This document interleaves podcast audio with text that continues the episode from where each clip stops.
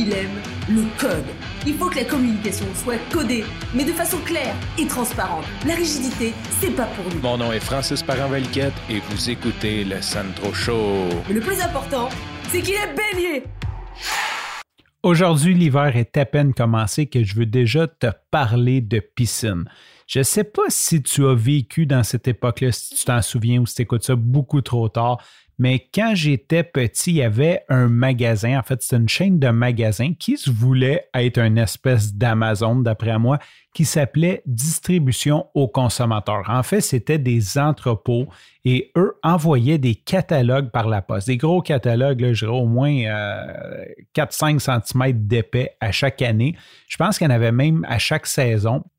Et dans ces catalogues-là, il faut se mettre en contexte, on n'avait pas l'Internet. Donc, quand j'étais petit, c'était comme la fête de recevoir ce catalogue-là.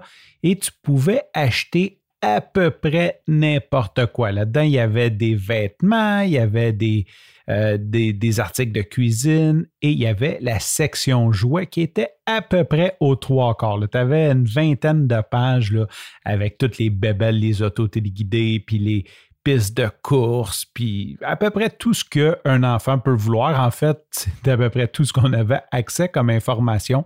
Donc, pour moi, le catalogue du distribution consommateur, je dormais avec. Euh, avant Noël, j'encerclais ce que je voulais comme cadeau, j'encerclais dans celui de ma grand-mère.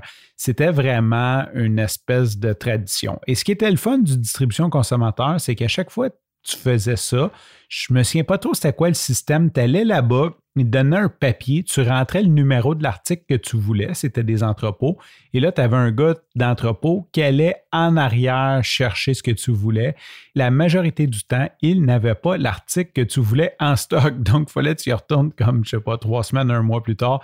Ça, c'est quand ce n'était pas BO. Parce qu'il faut penser qu'aujourd'hui, les catalogues sont mis à jour instantanément mais à l'époque, mettons, tu recevais le catalogue en octobre. Quand tu allais chercher ta marchandise en mai, là, ça se peut qu'il y avait déjà tout écoulé leur stock. Donc, c'était un petit peu poche. Euh, ça a fermé pour ça, mais ça a quand même marqué l'imaginaire de beaucoup de monde.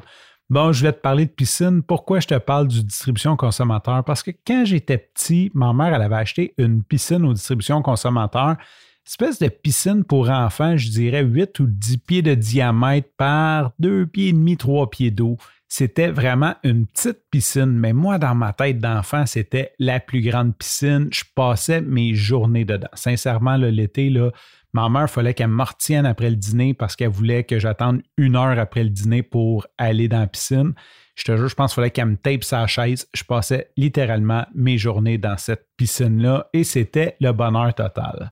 Chez nous, on a une petite cour. Euh, il y a beaucoup de parcs proches qui ont des piscines, des parcs poteuses. Donc, on voyait plus ou moins l'intérêt d'avoir une piscine, surtout que ça va remplir la cour. Ceci dit, à chaque année, on achète une petite piscine gonflable pour les enfants. Et là, je passe le matin, je gonfle la piscine, je remplis la piscine. On attend l'après-midi le temps que l'eau soit acceptable pour aller se baigner. Puis là, le soir, c'est vide la piscine ou nettoie la piscine dégonfle la piscine, regonfle la piscine. Ce qui arrive, c'est que ces maudites piscines gonflables-là, après trois semaines généralement, il y a toujours un trou dedans. Là, c'est cherche le trou, essaye de mettre une patch, la patch ne tient pas, met du duct tape, le change de duct tape, remplit la piscine, lave la piscine, change de duct tape. Ça devient une routine. Et cette année, on avait acheté une vraiment belle et Catherine avait vraiment eu le flair là-dessus à cause de la COVID elle l'a commandé au mois d'avril. Donc, quand il a commencé à faire chaud, il y a eu des pénuries de piscines gonflables partout et nous, on en avait une. On était vraiment dans les privilégiés, je crois. À la fin de l'année, bon, elle a fendu, euh, rendu au mois d'août, le début août à peu près, elle a fendu. On a laissé ça comme ça et je me suis dit, cette année, je veux acheter une piscine comme j'avais chez ma mère. Et là, le modèle a beaucoup changé.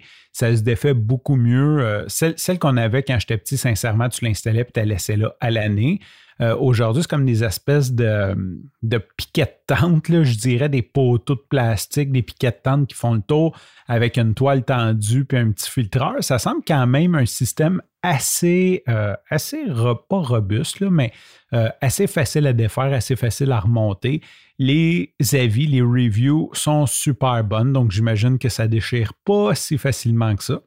Aujourd'hui, je l'ai reçue. J'ai décidé de la commander en plein hiver. Sincèrement, peut-être que les compagnies vont prendre de l'avance, ils vont le prévoir, mais j'ai l'impression que cet été, il va y avoir encore une gang de personnes qui vont être pris à rester à la maison et que tout ce qui est équipement de camping, de piscine va tomber en pénurie. Si ce n'est pas le cas, c'est pas bien grave parce que de toute façon, il y a un meilleur prix l'hiver que l'été quand tu achètes une piscine. En tout cas, dans le cas de la piscine que j'ai achetée, fait que c'est ce que je voulais partager avec toi que j'ai acheté cette espèce d'immense piscine de 9 pieds par 30 pouces de haut. Ça, ça veut dire que j'en ai même pas aux genoux, je pense, ou un petit peu au-dessus des genoux. Ceci dit, sûrement que mes enfants vont eux aussi voir cette piscine-là comme la plus grande piscine du monde. Sur ce, je te remercie pour ton écoute. Je te dis à demain et bye bye.